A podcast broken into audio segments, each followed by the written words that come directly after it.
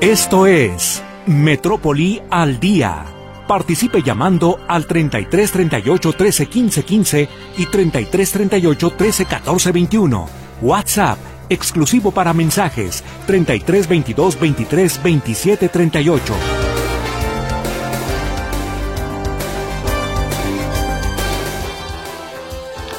Aquí estamos con usted en esta segunda hora de transmisión de Metrópoli al Día. Muy buenas noches, gracias por acompañarnos y qué le parece si vamos iniciando con nuestro resumen.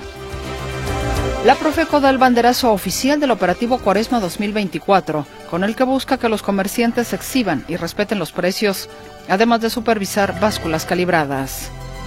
Sin celulares ni uniformes completos, los capacitadores electorales del INE iniciaron hoy las visitas domiciliarias para invitar a funcionarios de casilla para las elecciones del 2 de junio. Asesinan al secretario del Ayuntamiento de Villa de Álvarez, en el estado de Colima que ya identificaron al presunto asesino de la activista Angelita Meraz en Baja California, dice el presidente López Obrador. Había hecho una solicitud acá al gobierno federal, se le contestó que sí, no respondió, luego las autoridades locales se hicieron cargo y ya se tiene identificado al presunto responsable. Por otra parte, el Ejecutivo Federal señaló que no habrá cambios en la estrategia contra la inseguridad. No les gusta, no me importa que no les guste cuando digo abrazos, no balazos. No se puede enfrentar la violencia con la violencia. No se puede apagar el fuego con el fuego. El próximo 19 de marzo se realizará el primer simulacro nacional de protección civil, basado en una hipótesis de un sismo de magnitud 7.2, con epicentro en Acambay, Estado de México. Muchas gracias por el favor de su compañía y vamos iniciando con información. Esta mañana fue asesinado el secretario del Ayuntamiento de Villa de Álvarez en el estado de Colima.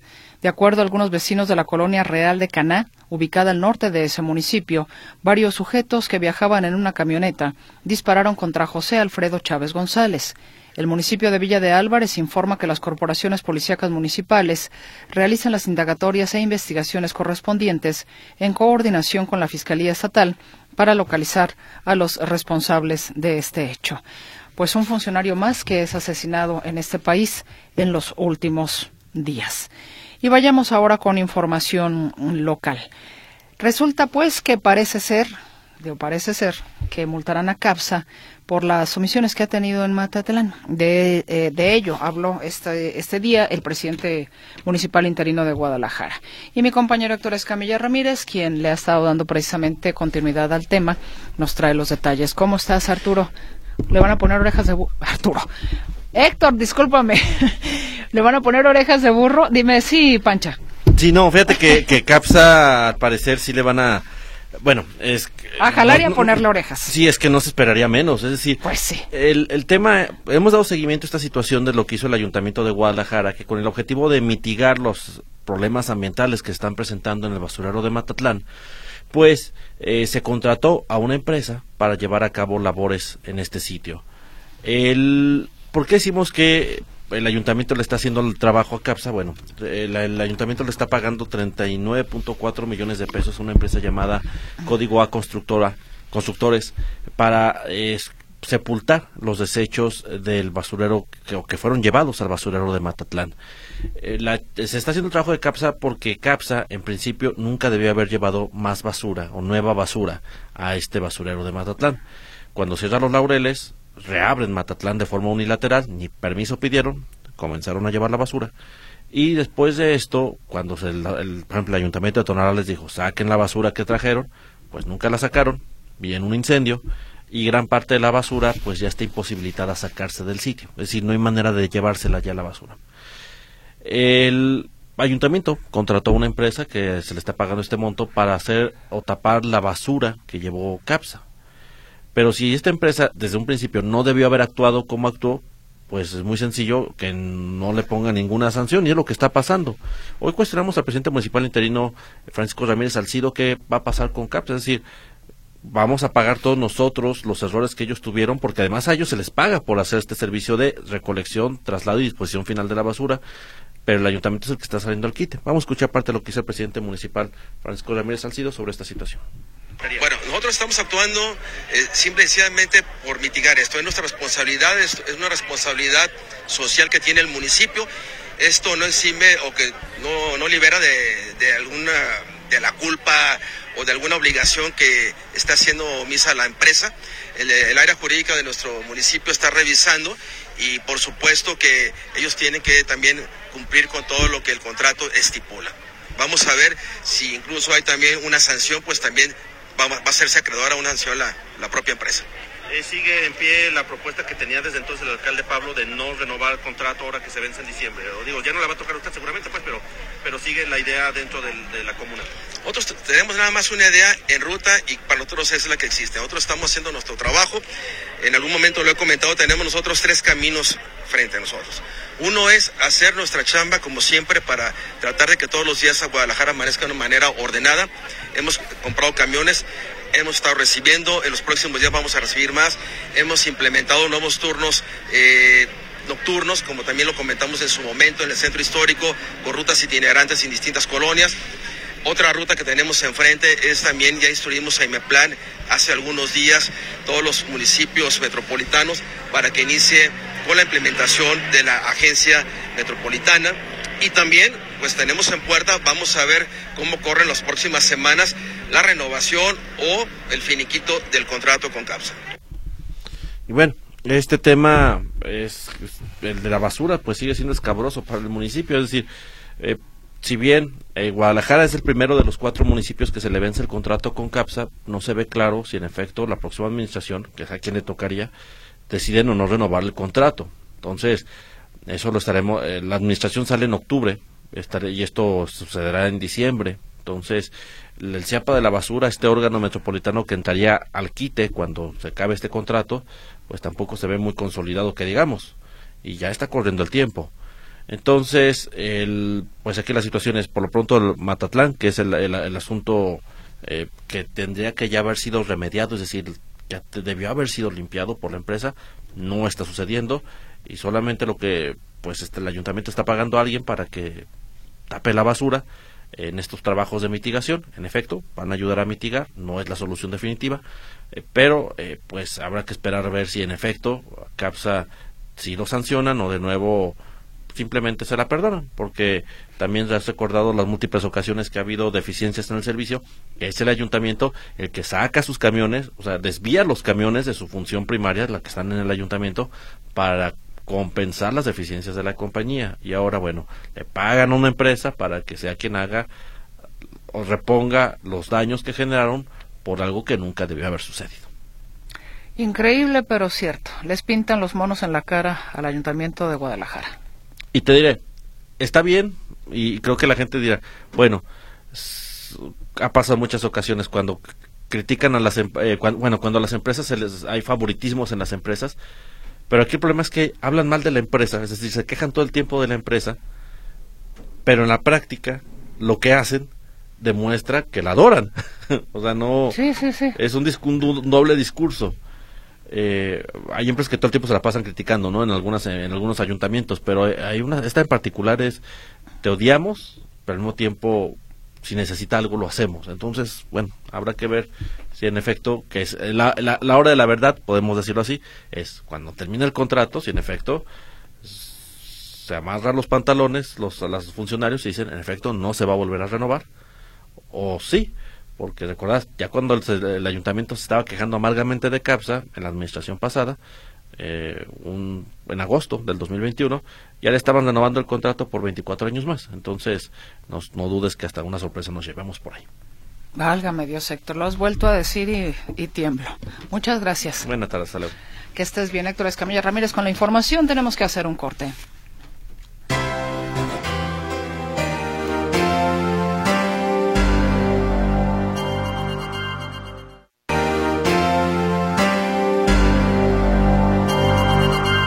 Saludo a mi compañero José Luis Escamilla, ahora con algunos otros temas de inseguridad que trae a esta mesa de trabajo. José Luis, te escuchamos. Adelante, por favor.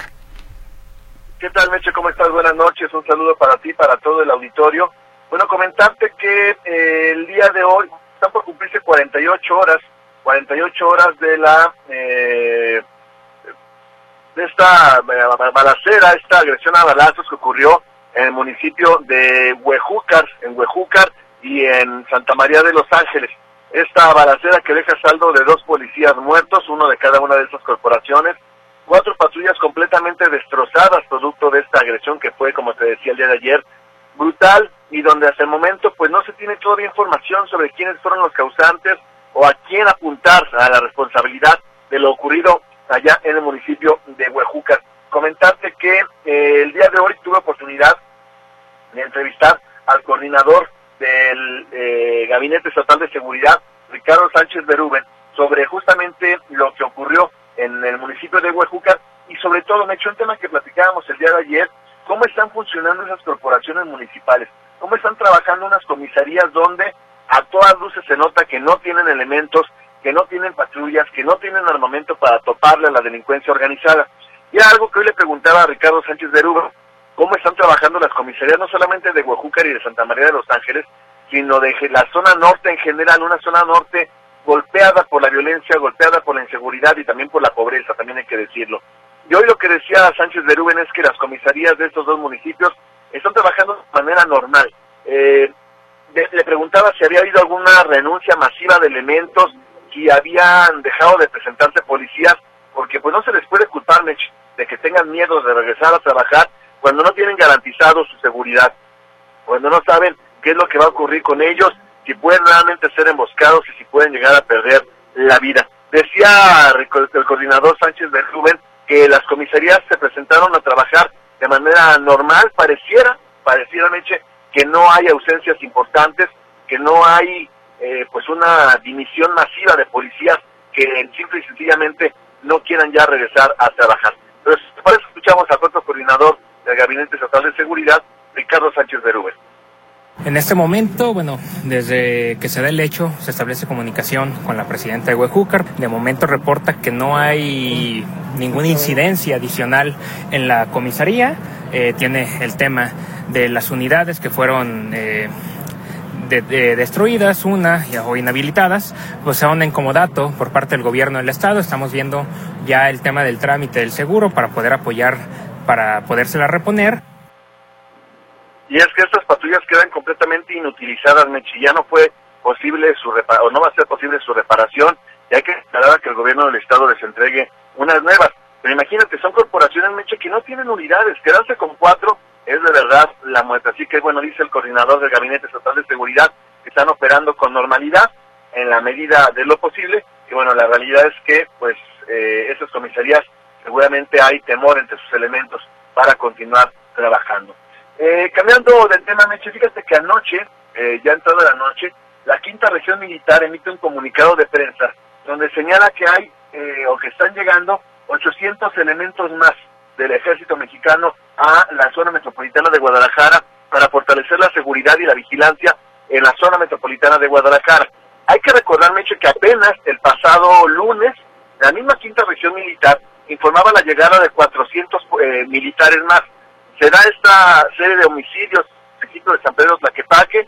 El lunes llegan 400 elementos del ejército y a partir del día de hoy llegan otros 800. Son 1.200 efectivos más a un estado que no se nos olvide, hecho que en Zapopan es la sede de la 15 zona militar y de la quinta región militar. Es decir, de por sí en Jalisco hay una cantidad importante de militares y siguen y siguen llegando más. Eh, lo, lo, cual llama poderosamente la atención, Meche, porque Mientras el discurso de las autoridades estatales es que la incidencia del va a la baja y que las cosas están mejorando y demás, llama la atención que el ejército siga mandando efectivos. ¿Estás de acuerdo que en este país se requieren militares en Guanajuato, en Colima, en Zacatecas, en Guerrero, en Michoacán? La pregunta es por qué siguen llegando a Jalisco cuando las autoridades estatales dicen que todo está mejorando. Un asunto que pues no ha podido explicar la autoridad.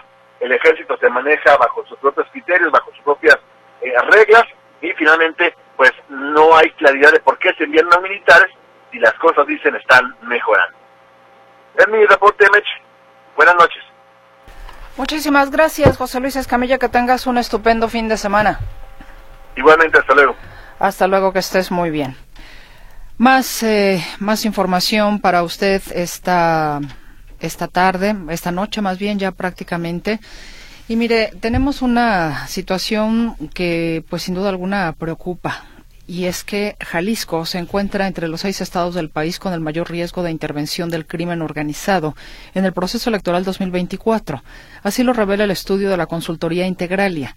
De cara a las elecciones del domingo 2 de junio, la empresa consultora advierte que Guerrero, Michoacán, Colima, Jalisco, Chiapas y Morelos son calificadas como entidades con muy alto riesgo en materia de seguridad por la presencia y disputa de grupos de la delincuencia organizada.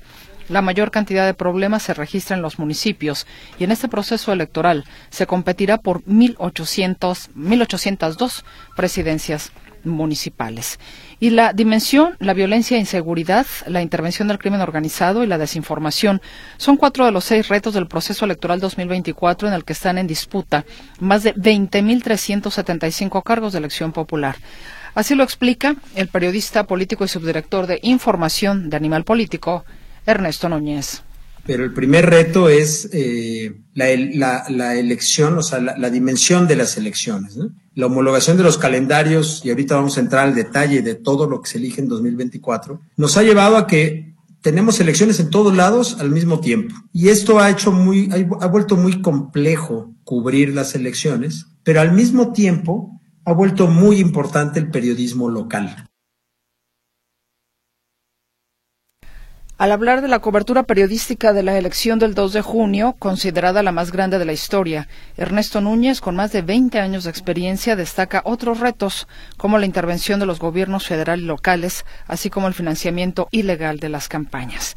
Pues ahí está este tema preocupante, inseguridad en las elecciones de junio próximo, la violencia, el crimen la desinformación, los retos de la elección, de acuerdo con lo que pues señalaba también Ernesto Núñez, periodista político y subdirector de información de Animal Político.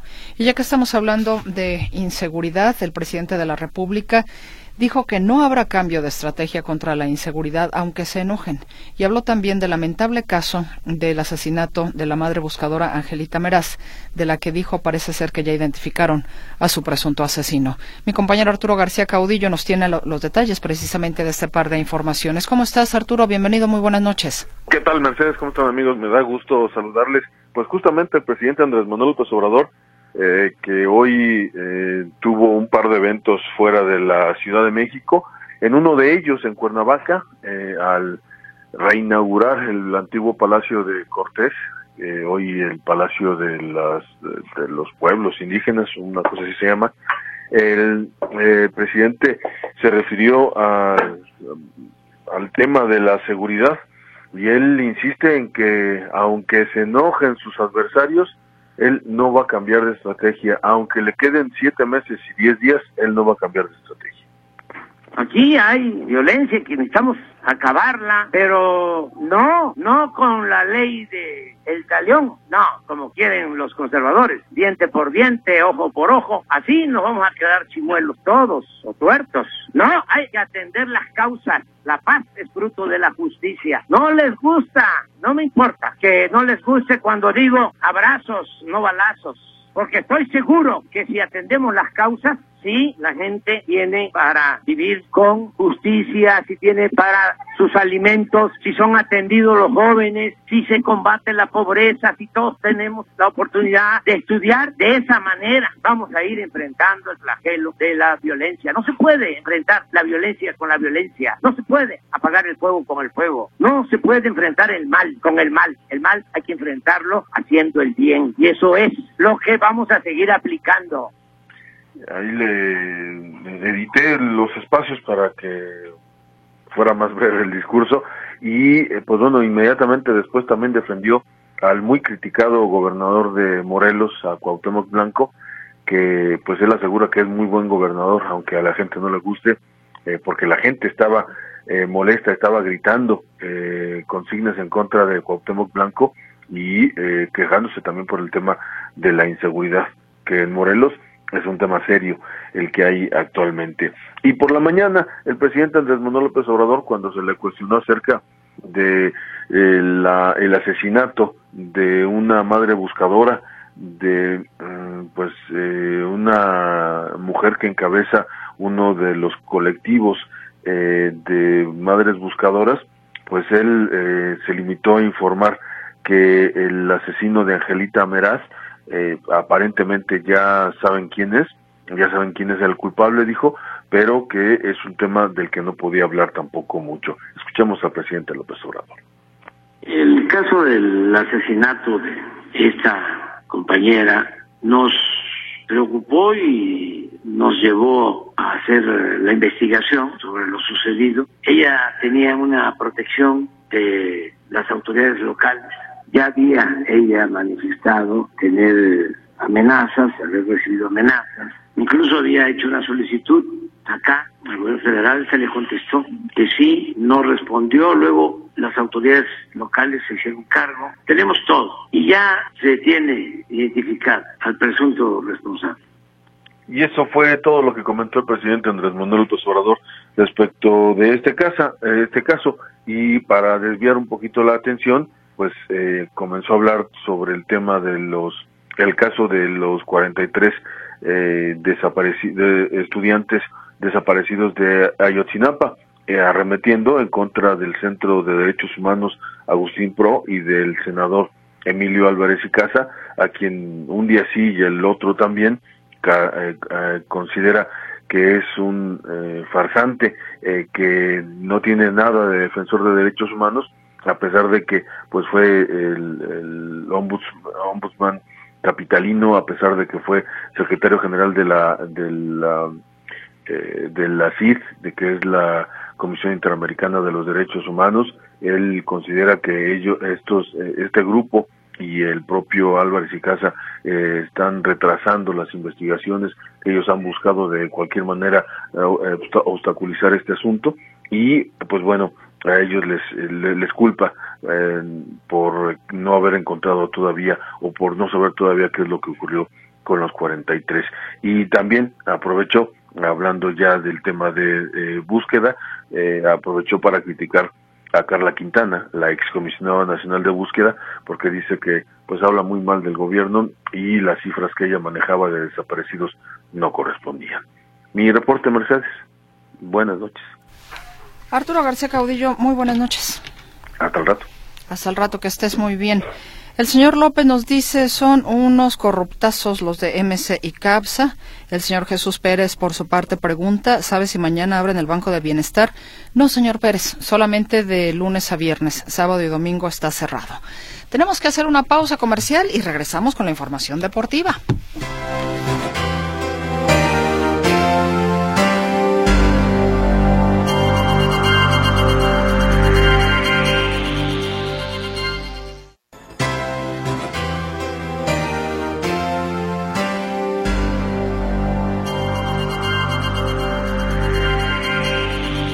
¿Qué le parece si nos vamos en este momento a la información deportiva? Porque ya está aquí Martín Navarro Vázquez, puesto y dispuesto para llevarle a usted toda la información.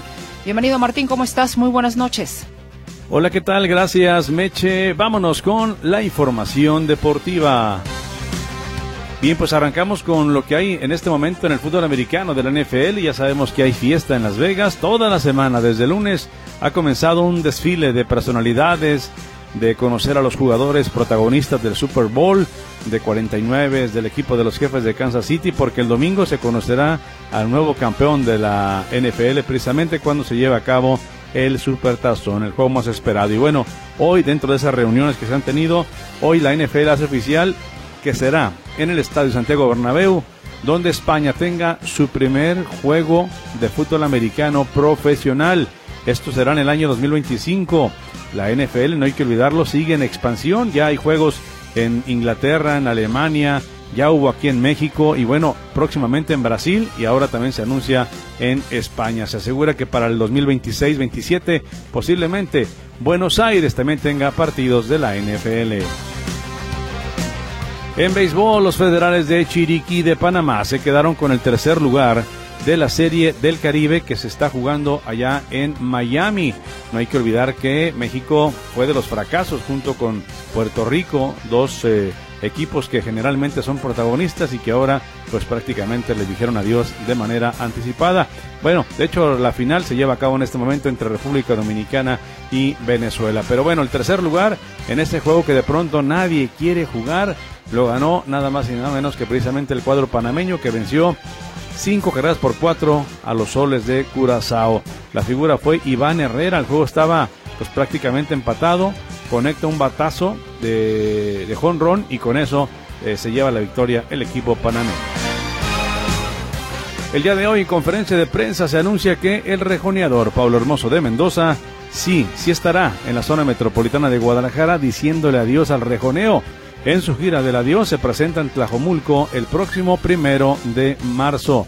Estarán presentes también Mauro Lizardo, Oscar Rodríguez, Pepe Murillo y Julio de la Isla, todos toreros tapatíos. Murillo, esto es lo que nos comenta. Lo escuchamos. Es el día primero de marzo y bueno, nada más y nada menos compartiendo cartel con el maestro Pablo Hermoso. Eh, y bueno, pues contentísimo y muy agradecido, ¿no? Con la empresa, con la afición y pues con la carrera, ¿no? Que no he, no he bajado el pistón ni un, ni un minuto ni un año de todos los que llevo ya. Entonces muy contento. ¿Qué significa para la zona metropolitana que haya toros en esta ocasión ya en Tlajomulco después de lo que ha pasado en el Nuevo Progreso? Significa muchísimo. Yo creo que va a ser una corrida histórica porque, pues bueno, mucha gente o toda la gente se quedó con, con las ganas, ¿no? Y con la miel en los labios de querer ver toros, de querer ver al maestro Pablo Hermoso.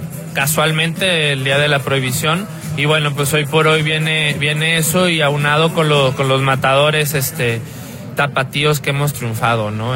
Lo que señala Pepe Murillo, quien el año pasado triunfó en una tarde en la Plaza Nuevo Progreso, la cual está cerrada. Y bueno, así que para los amantes de los toros y que quieren despedir a Palo Hermoso de Mendoza, ahí está la oportunidad Tlajomulco, 8 de la noche, en el lienzo charro que lleva por nombre la, o la Plaza Santa María. Es un charro en Tlajomulco, pero tiene por nombre Plaza Santa María.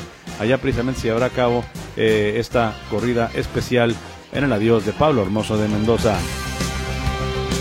Bien, en otro tema, durante la semana hemos estado hablando de lo que ocurre por allá en Qatar, en el Campeonato Mundial de Deportes Acuáticos. Pues hoy la mexicana Aranza Vázquez consiguió una plaza para los Juegos Olímpicos de París después de disputar la final de la prueba de trampolín 3 metros femenil, donde se quedó muy cerca de las preseas. Ella terminó en el lugar 7. Claro, China se llevó el oro y la plata. Vámonos ahora con el fútbol, actividad del día de hoy de la Serie A de Italia y tenemos que el Salernitana sigue como el peor equipo de la liga allá en Italia al volver a perder, cayó 3 a 1 ante el Empoli por la fecha 24 de la Serie A. Memo Ochoa, el arquero mexicano, jugó 90 minutos. Ojo con el Salernitana que va directo a descender. Tiene 13 unidades con solo dos triunfos. 7 empatados y 15 juegos perdidos. Le ha ido mal, muy mal a este equipo del Salernitana allá en la Serie A. Y bueno, en Inglaterra eh, se confirma que Raúl Jiménez sigue lesionado y se va a perder algunos juegos. El técnico de ese conjunto del Fulham allá en la liga inglesa, Marco Silva, el portugués, declaró que Raúl presenta una lesión muscular y que lo va a tener al menos cuatro semanas más fuera de circulación. ¿Qué indica esto? Que se podría perder la próxima actividad de la selección mexicana que es en el mes de marzo por la Nation League y donde el cuadro mexicano enfrentará a la selección panameña. En lo que respecta a la selección mexicana femenil, bueno, pues el tricolor calificó al Mundial Sub-17 que se llevará a cabo este mismo año en República Dominicana, luego de que vencieron las mexicanas dos goles por uno a Canadá en el selectivo que tiene como sede la ciudad de Toluca. Las jugadoras aztecas se impusieron con los goles de Carla Montes y de Vanessa Aguilar. Así que México califica al Mundial Sub-17, va a la final del selectivo y veremos cómo le va el fin de semana para ver si puede alzar con el título. Además, en lo que respecta a la Liga MX femenil, hablemos del equipo de Chivas, que derrotó nada más y nada menos que 10 goles por 2 al equipo del Santos de la Laguna. Sí, escucharon bien, Chivas le ganó 10-2 al equipo del Santos en la Liga MX femenil. Es la jornada número 7 y vaya, vaya zarandeada la de las rojiblancas. Destacó, lógicamente, su goleadora histórica, Licha Cervantes, que marcó en esta ocasión seis anotaciones. En la Liga de Expansión MX, los Leones Negros jugaron el día de hoy en el Estadio Jalisco y vencieron dos goles por cero al conjunto de Cancún, que es el actual campeón del torneo. Los goles para el triunfo universitario de Edson Torres y Edson Rivera de penal, así que UDG 2, Cancún 0 en la Liga de Expansión. Y bueno, recordarle que en la Liga MX ya en este momento juega el Atlas de visita en Mazatlán. Y más tarde tenemos que el Tijuana enfrenta al Querétaro. Ojo, hay quien asegura que si pierde el equipo de los Cholos, se va Miguel Herrera del equipo del Tijuana. Recordarle que mañana juegan las Chivas a las 5 de la tarde, enfrentan a los Bravos de Juárez en el estadio Rojiblanco. Lo que tengo los deportes, vamos a una pausa comercial, regresamos con más aquí en Radio Metrópoli.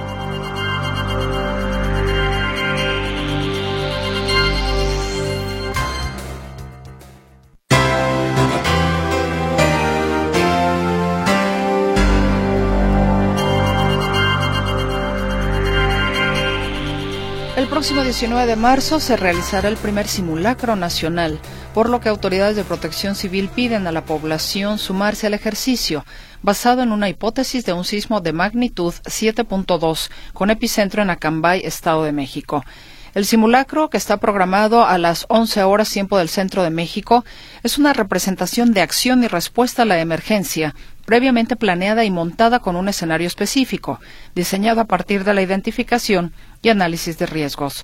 El objetivo es informar a la población, difundir la cultura de la protección civil y mejorar la capacidad de respuesta a la emergencia y desastres por parte de las autoridades. Y el día de ayer usted recordará que mi compañero Héctor Escamilla Ramírez le hablaba a usted de esta antena de telecomunicaciones que está ahí instalada o que están construyendo en una escuela de la colonia Santa Rosa y que los vecinos pues no están conformes con que esto suceda. Y a pesar de que la Comisión Federal de Electricidad instalaría más antenas de telecomunicaciones en escuelas con anuencia de la Secretaría de Educación Jalisco para impulsar el programa de Internet de bajo costo del gobierno federal, hoy el alcalde interino de Guadalajara, Francisco Ramírez Salcido, señaló que hasta el momento ninguna de las dos dependencias se ha acercado para revisar el tema con el municipio.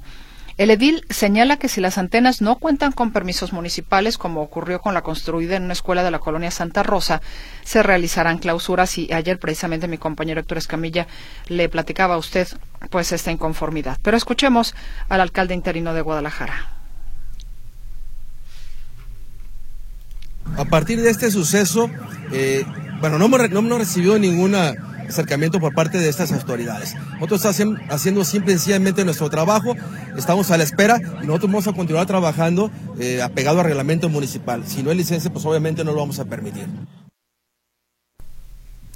Ahí lo que señaló el alcalde interino en torno a la construcción de estas antenas, que como le digo, serían parte o son parte del programa de Internet de bajo costo del gobierno federal. Y en otras cosas, la próxima semana se festeja el miércoles de ceniza y con ello el inicio de la cuaresma en la religión católica, en la religión católica que este año lleva el lema Escuché el clamor de mi pueblo. El vocero de la Arquidiócesis de Guadalajara, el padre Antonio Gutiérrez Montaño, indica que es la época del año que registra la mayor afluencia de fieles en los templos se, lleva a cabo la preparación para iniciar la cuaresma el próximo miércoles de ceniza como lo hacemos ordinariamente. Es decir, hay una invitación a los fieles a que se vayan preparando para estas fechas. También los invitamos a que participen en los ejercicios espirituales que se llevan a cabo en cada, en cada parroquia.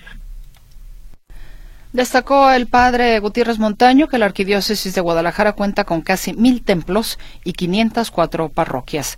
Que por cierto, el 14 de febrero, ese miércoles va a coincidir efectivamente eh, lo que es el miércoles de ceniza y el inicio de la cuaresma para las personas que son católicas, pero también es el 482 aniversario de eh, la Fundación de Guadalajara, Día del Amor y la Amistad. Entonces, bueno, todo confluye o confluirá precisamente ahí en, esa misma fecha. Y gracias por su comunicación. El doctor Seblo Mochoa, muchas gracias, doctor. Me dice, nadie por arriba de los 40 años nos pega sarampión. Cambia nuestro cuerpo, no necesitamos la vacuna, que la gente se despreocupe. Muchas gracias, eh, doctor Ochoa, entonces, por eh, esta em, iluminación, no en la información usted como médico, que nos puede dar una respuesta sin duda alguna eh, pues con conocimiento de causa, muy gentil. Nos dicen buenas tardes, se debe exigir la póliza de responsabilidad civil ecológica. ¿De qué tema exactamente? No lo sé, pero es lo que nos hace llegar en Radio Escucha, que tampoco nos deja su nombre. Manuel Jara nos dice, claro que le van a renovar el contrato a CAPSA, los de Movimiento Inmobiliario. Ya pasó esta empresa por prianistas y recuerden que iba a estos de Movimiento Inmobiliario a renovárselos en lo oscurito, simplemente porque les llegan al precio así de simple. También nos dicen, a ver, en la colonia Paseos del Sol, en Zapopan, Jalisco, estamos sin luz desde las 2 de la tarde. Ya reportamos el reporte. A ver, es el número X1514 29 para el área de comunicación social de la Comisión Federal de Electricidad. Repito, el eh, número de reporte X15 14 29 86 93. Y bueno, desde las 2 de la tarde entonces están sin energía ahí en la colonia Paseo del Sol en Zapopan. El domicilio, o en todo caso, el, digamos, no sé, el cuadrante donde está sucediendo este problema es em, en las calles de Jorge Bravo, esquina Avenida Felipe Setter. Jorge Bravo, esquina Avenida Felipe Setter. Señora Marta Padilla, un abrazo también para usted y espero que puedan atender mm, rápidamente este reporte que usted nos hace llegar. Eh, ah, don Jorge Acosta. Ok, don Jorge, se refería a la CAPSA Eagle con su comentario de exigir la póliza de responsabilidad civil ecológica. Muchas gracias, señora Acosta. Que tenga bonita noche. Nos dicen, ¿por qué no se puede abrir el programa Metrópoli al día primera hora de hace rato? Ni en la página de internet ni en la aplicación. Ah, caray, ¿ya está en la página? A ver, déjeme le digo, aquí tengo yo abierta la página de Notisistema. Me voy en este momento a programas. Uy, uy, uy. A ver, creo que tenemos una situación aquí. pero ya está, o sea, ya, ya, ya lo, digo, ya lo pusiste, pues, César. Ah, hay problemas, ay. No, bueno, es que este idioma así de señales de repente. sí, hay problemas. Ok, tenemos un problema, entonces por eso no lo puede abrir. Eso es lo que debo responder. ¿Es correcto? Bueno, ok, tenemos un problema aquí con la con la señal UF. No, sí lo estoy teniendo yo inclusive aquí también, ¿eh? No, no puedo abrir ni siquiera la página Notisistema. No, no, no, ni siquiera yo la puedo abrir. Y la tenía abierta, fíjate. Y ahorita que quise cambiar de pestaña, bueno, la tenía abierta. Y quise cambiar de pestaña y ya no, ya no pude. Bueno, espero entonces que, que podamos resolver este, este tema. No, mira, ya está reaccionando. Parece que está reaccionando un poquito lenta, pero, pero reaccionando al fin y al cabo. Bueno, espero que, que podamos solucionar este tema a la brevedad posible. Ah, está reaccionando lentamente. Bueno, lo dejamos así. César, bueno, vámonos, bueno, vámonos, ¿qué le parece con, eh, con el trabajo de mi compañero Ricardo Camarena? Con el trabajo de Ricardo Camarena porque, bueno, hay una situación que se está volviendo muy problemática y que está preocupando a distintas entidades en el país. El asunto es el de la sequía. La capital del país está teniendo en este momento situaciones muy, pero muy complicadas con ese tema. Inclusive en el Estado de México, ¿sabe usted qué están haciendo? Se reporta que venden departamentos o que le rentan a usted un departamento y cuando usted llega a tomar posesión del mismo, resulta que no tiene el servicio del agua, porque no hay agua. Una cuestión muy, muy complicada. Y vamos a escuchar precisamente este trabajo de mi compañero Ricardo Camarena en sequía, la mayor parte de México. La situación es preocupante. Los pronósticos se cumplen y las luces de alerta se encienden. Los especialistas lo habían advertido y la radiografía del país en esta materia preocupa. Hoy revisamos las condiciones de sequía en México, condiciones que presentan un panorama poco alentador. De acuerdo con el reporte más reciente de la Comisión Nacional del Agua, prácticamente el 60% del territorio nacional presenta algún grado de sequía. Unos más y otros menos, pero la constante, el común denominador, es la falta de agua. Los puntos del país más afectados son Sonora, Sinaloa, Durango, las Huastecas y Oaxaca, en donde algunos de sus habitantes padecen la falta de líquido. Esto compartía a N Isabel Hernández. Este año sí, bastante. Bastante porque hemos sufrido que a veces hay agua y a veces no, agua potable pues no, no llega cada mes y medio, llega poquito y se llena un bote o unas cubetitas y se va. No alcanza. ni para bañarse, ni para lavar la ropa. Al revisar con mayor detenimiento la información proporcionada por la Conagua, se determina que el 20% del territorio nacional está en condiciones de sequía extrema, el 17% en condiciones severas y el 14% tiene una sequía moderada. La pregunta obligada es ¿por qué? ¿Por qué si estamos en invierno? ¿Por qué si se han registrado frentes fríos? ¿Por qué si se han presentado algunas precipitaciones en buena parte del país? ¿Atravesamos por esta falta de agua? Raúl Rodríguez Márquez, presidente del Consejo Consultivo del Agua, exponía a Azteca cuáles son parte de las causas. Hay más, tiempo de sequía que de huracanes o de tormentas tropicales que generan agua y que nos ayudan a recargar los acuíferos. Y se dice por los expertos que vienen temporadas muy complicadas de sequía. La explicación por parte de las autoridades es simple. Pese a las precipitaciones, lo cierto es que no llovió suficiente. Llovió mucho menos, menos de lo normal, menos de lo mínimo indispensable para hacer frente a las condiciones de sequía que afectan a la mayor parte del territorio nacional, lo que poco a poco comienza a impactar también a los sistemas de abastecimiento como el de la Ciudad de México. Es la opinión del exdirector de la Conagua, José Luis Luege, en entrevista con Televisa. Esta crisis de Cutzamala yo, yo la defino como el último aviso de una catástrofe. Parece esto, digamos, algo es terrible, ¿no? Y así es. Realmente México viene con tres años seguidos de, de sequías. El monitor de sequía de México revela que las condiciones de sequía afectan en mayor o menor proporción a más de 1.500 municipios en el país, cerca de 400 en condiciones de sequía extrema, poco más de 500 en sequía severa, alrededor de 500 en sequía moderada y otros tantos en condiciones que denominan anormalmente secas. A los micrófonos de Azteca, esto declaraba Eduardo Vázquez, director ejecutivo de Agua Capital. Justo los datos oficiales que derivan de Conagua a través del monitor de sequía dejan ver que nos encontramos en una situación atípica de acuerdo a los patrones históricos, no solo de disponibilidad de agua, sino del nivel de la sequía que nos está impactando. Oaxaca es el estado de la República Mexicana con el mayor número de municipios afectados. Le siguen el Estado de México, Michoacán y también Jalisco, en donde las autoridades locales reconocen que la situación es complicada. La sequía es tal que el nivel del agua de lagunas y presas comienza a descender tanto que pescadores comienzan a tener problemas para ejercer su trabajo. Esto relataba Alejandro Olivera, pescador, en entrevista con Milenio. Pues ya nosotros íbamos pensando en lo que es la sequía porque ya el agua se va reduciendo. ¿No? Y nosotros como pescadores, pues ya vamos viendo de que ya no vamos a ir concentrando más, entonces ya la pesca se, va, se pone más escasa, ¿sí?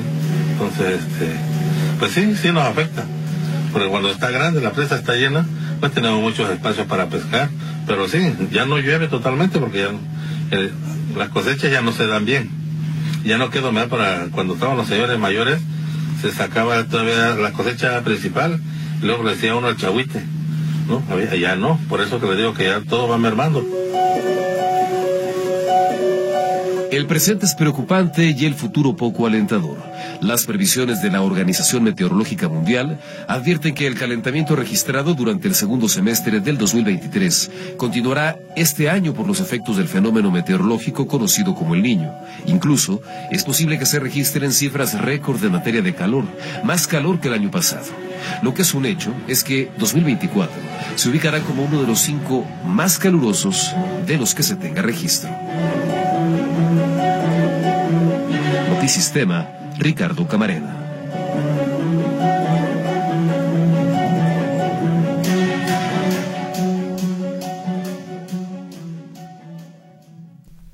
Ahí tiene usted ese trabajo de mi compañero eh, Ricardo Camarena. No es cualquier cosa, pues, la situación que estamos atravesando. Expertos el día de ayer le daban a conocer a usted que el planeta enfrentó por primera vez 12 meses consecutivos con temperaturas 1.5 grados Celsius más cálidas que en la era preindustrial, de acuerdo a lo que específicamente informó el Monitor Climático Europeo Copérnicus. Lo que hizo Copérnicus con esta información, bueno, eh, señalaba eh, también que esta es una advertencia a la humanidad. No queremos entender, de verdad, no queremos entender que hacemos muchas cosas que resultan nefastas precisamente para el tema medioambiental. El desperdicio de agua, la contaminación, en fin, muchas de las acciones que tenemos los seres humanos pues están eh, generando esta situación tan complicada de empezar a acabarnos los recursos y generar que nuestra tierra se convierta pues en un caldero. Hoy contigo Arturo García Caudillo. Cambiamos completamente de tema. Febrero se cortó la comunicación con Arturo. Bueno, vamos a tratar de restablecerla, por supuesto, para que podamos tener eh, más información. Y bueno, a ver, tengo por aquí una última comunicación. Nos dicen, ojalá que pongan varias veces el reportaje de la escasez de agua del señor Ricardo u otro, ya que veo que hay muchas personas que aún la desperdician, que descansen este fin de semana, es lo que nos dice Lulú V. Gracias, Lulú, pues ojalá que seamos conscientes, pues, de, de cómo vamos nosotros, eh, pues, acabando, le digo, con nuestros recursos. Arturo, estoy ya contigo. En febrero y marzo serán los meses de máxima discusión de las reformas constitucionales. Cuéntanos. Gracias, Mercedes. Sí, justamente el presidente de la Comisión de Puntos Constitucionales de la Cámara de Diputados, eh, Juan Ramiro Robledo, de Morena, explica que febrero y marzo los van a ocupar para la discusión de las reformas que envió el presidente Andrés Manuel López Obrador. Hay que recordar que son 18 reformas constitucionales y dos eh, modificaciones a leyes secundarias. Sin embargo, pues lo que más trabajo costará ah, son algunas en las que desde ahora no hay consenso, eh, son como la mitad o más de las iniciativas que envió, el presidente Andrés Manuel López Obrador, pero las otras muy probablemente para abril ya tengan dictamen. Por eso vamos a escuchar al, presidente de la Comisión de Puntos Constitucionales de la Cámara de Diputados, Juan Ramiro Robledo. Creo que febrero y marzo va a ser meses de muchas reuniones en el interior del. En abril creo que podemos estar ya en condiciones de dictaminar las más sencillas y enseguida las menos sencillas. ¿Cuáles son las sencillas? Pues eh, tendría que predecir lo que sobre lo que estoy viendo. Creo que pueden encontrar consensos algunas que tienen que ver con bienestar.